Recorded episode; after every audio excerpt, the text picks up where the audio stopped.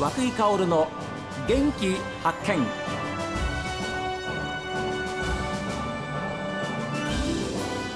おはようございます。和久井薫です。和久井薫の元気発見。一日の始まりは私が発見した北海道の元気な人と出会っていただきます。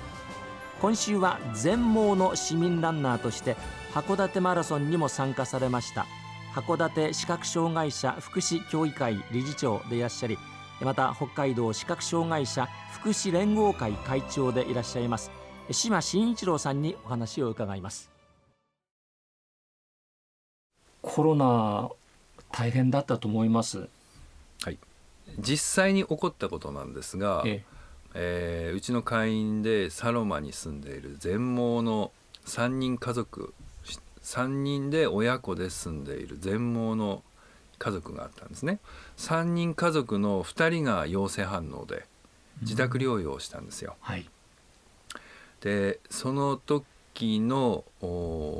状況で、まあ、うちとしてはまあ事務局が窓口になってあのいろいろ相談対応電話対応したんですよ、はい、サロマまで行けないので、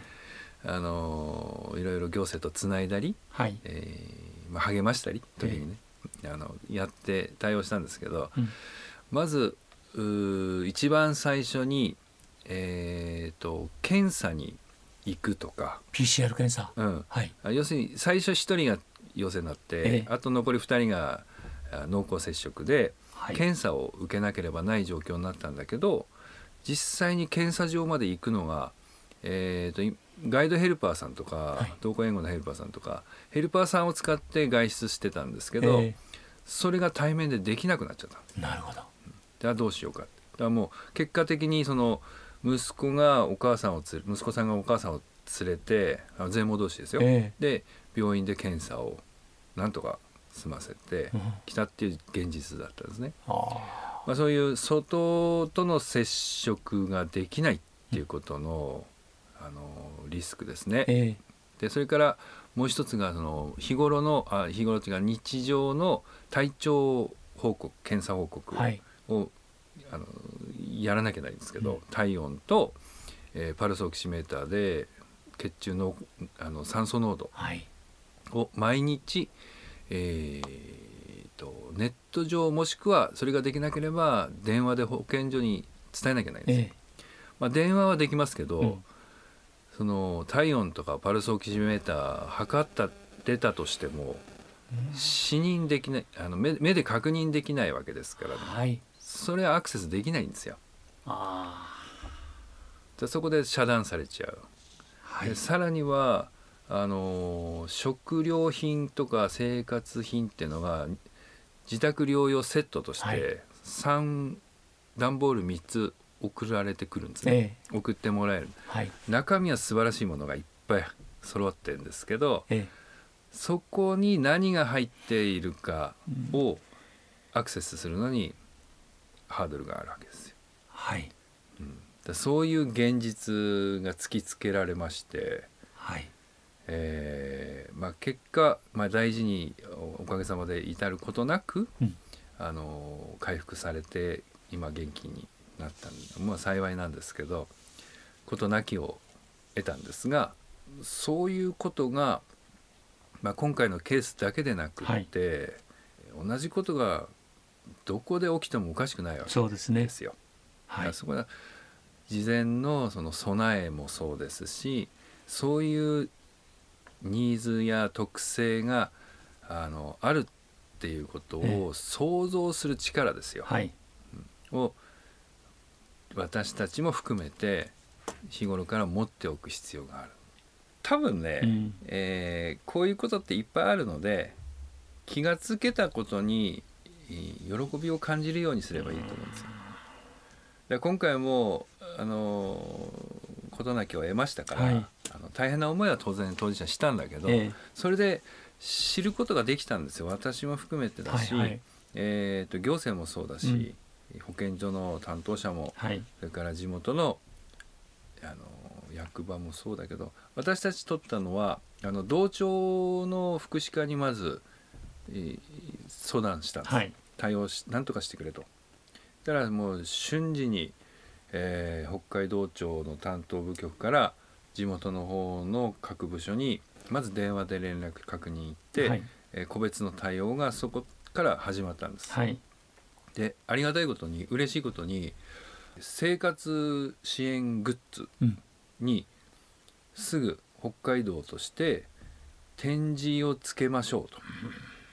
で展示だけでは展示を読めない人もいるだろうから、はい、表記する文字の拡大した文字も貼りましょうと、はい、つけましょうと、はい、さらには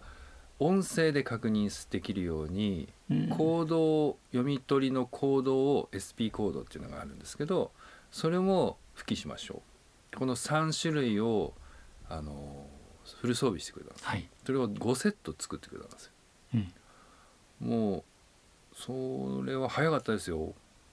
えー、この事例がで起きてから、まあ、10日2週間ぐらいのうちには、うん、で今回のその方たちには間に合わなかったけど、はい、でも備えとして、そういうものがあの完備されたんです。私たちもやっぱり障害を抱えていらっしゃる方たちへのその理解と、うん。えー、まあ、想像力というかね、うん、思いやりですね。そうですそうですそういったことはやっぱり広がっていくことを本当に、あの期待したいですよね。はい、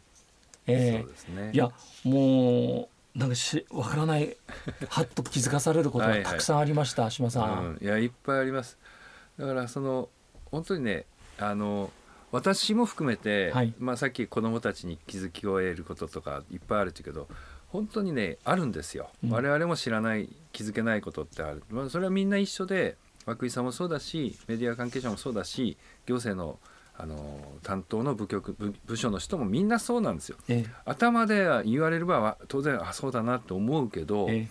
そういう事例とか実際リアルにそういう現場にぶつかってみなかったら、うん、分かんないんですよね。はい、だからまずは知るために、はい、その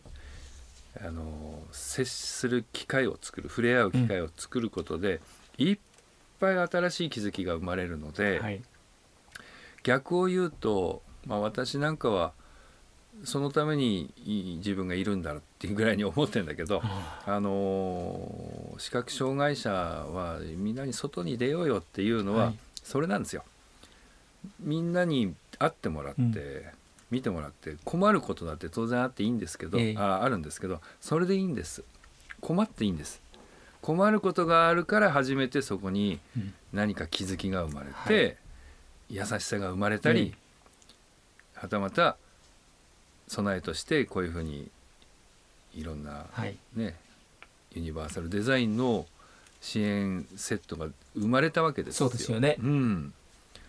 やっぱりいろんな経験をして外に出る機会を作って、はい、時には困ることもあるし、うん、そういう経験をすることで初めて生まれてそこで私たちも一生懸命 一生懸命勉強していくっていう、うんそうそうそう。そういうことですよね。そういうことですありがとうございました、はい、ありがとうございました、えー、函館視覚障害者福祉協議会理事長でいらっしゃりまた北海道視覚障害者福祉連合会会長の島真一郎さんにお話を伺いました。本当に貴重なお話ありがとうございました、ありがとうございました